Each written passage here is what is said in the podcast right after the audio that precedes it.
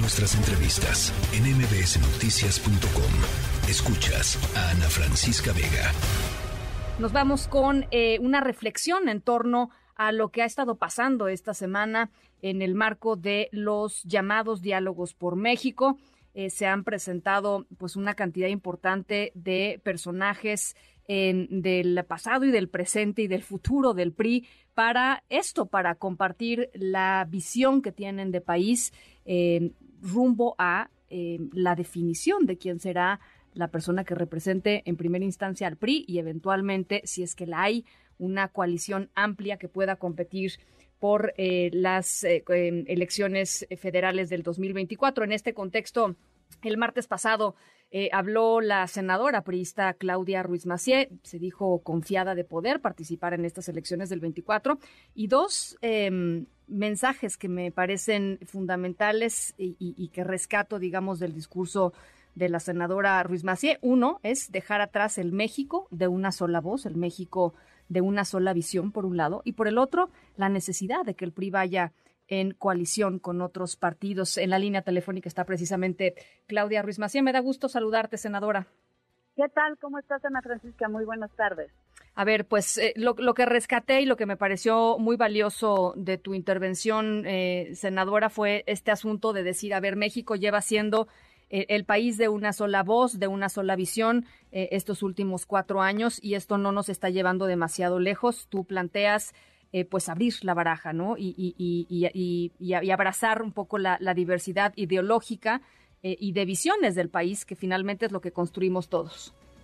Totalmente. Yo lo que planteé es, México hoy está dividido, está enfrentado y está peor que hace cuatro años.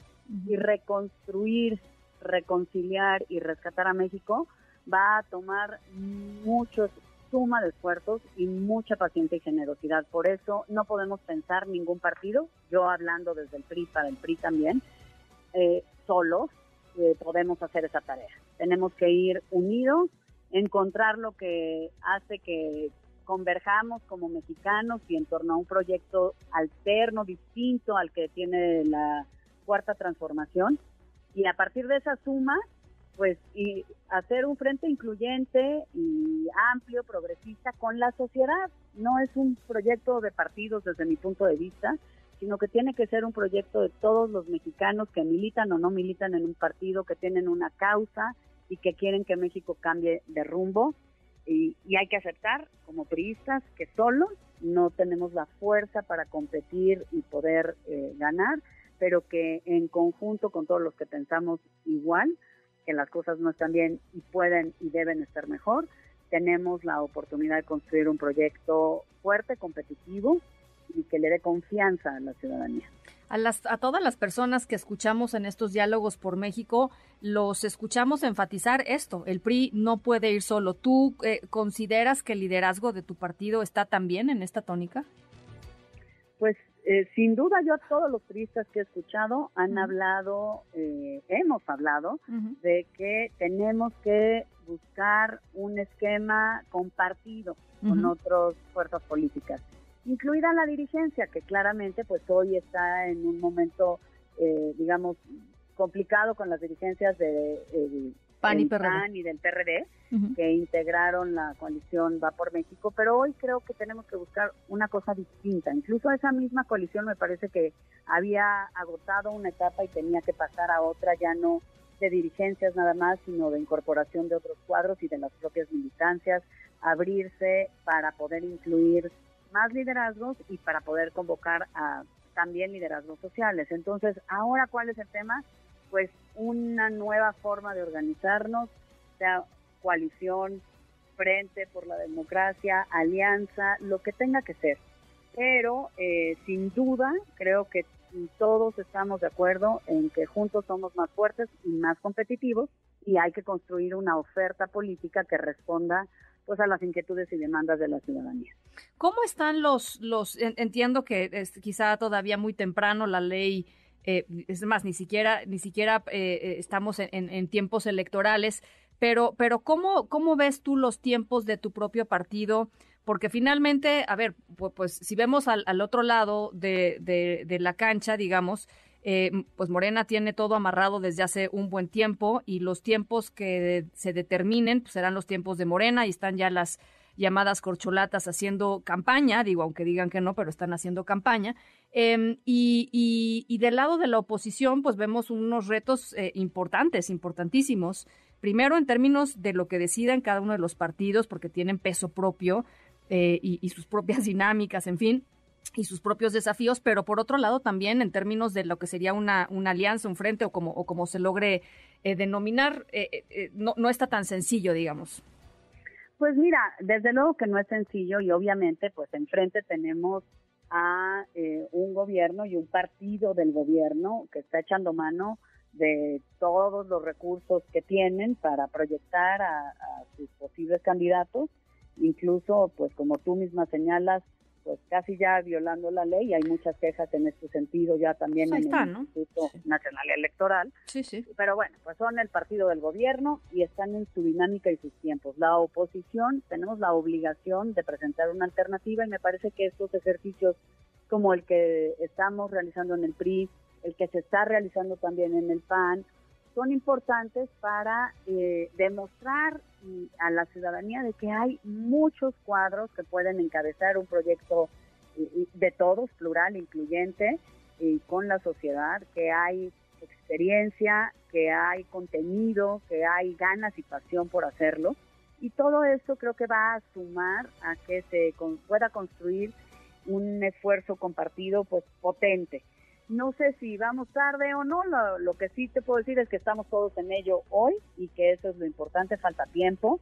Vamos a ver todavía muchas cosas, incluso eh, de cantarse en el propio Morena y desde luego en la oposición, pero lo importante y lo que yo rescato es que hay esa voluntad eh, de los militantes, los cuadros, de unirnos en un proyecto compartido, de buscar sumar a más partidos y sobre todo de abrir este esfuerzo a la sociedad, que se sume la sociedad con sus liderazgos, con sus causas, con sus eh, representaciones, porque creo que eh, sin duda, pues millones de mexicanos no estamos conformes con el rumbo que está tomando el país ni con las supuestas soluciones que se están dando desde Morena a los problemas que tenemos. Hay que plantear una alternativa y la única y mejor forma de hacerlo desde mi punto de vista es hacerlo juntos, eh, con reglas claras y muy abiertos y de la mano de la sociedad.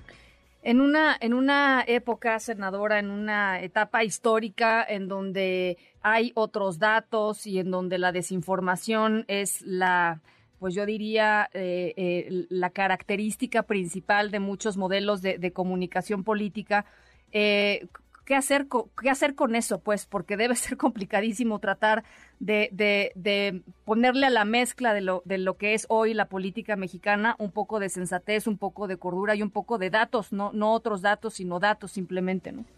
Lo entiendo y es parte de lo que desde la oposición, por lo pronto en el Senado, pues es lo que tratamos de hacer, argumentar eh, con información, con solidez y, perdóname la redundancia, con argumentos frente a lo que vemos del lado de Morena, eh, las posiciones, por qué hacemos críticas cuando las hacemos y las propuestas que hacemos que estén sustentadas.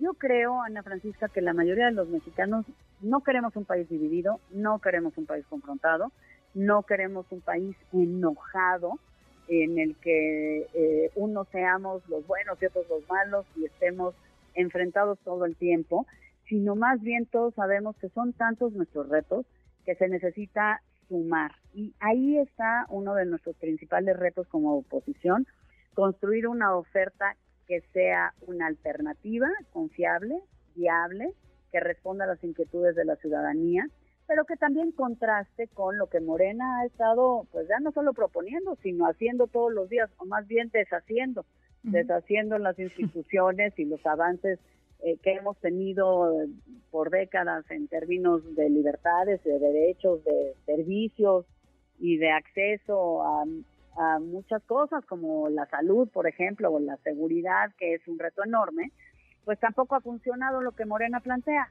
La oposición tenemos la obligación de plantear una alternativa, de plantear soluciones a los retos y problemas del país y de hacerlo de una manera constructiva que sume a la mayoría y a todos los que estamos cansados de estas confrontaciones que no solo nos dividen, sino que nos debilitan como país.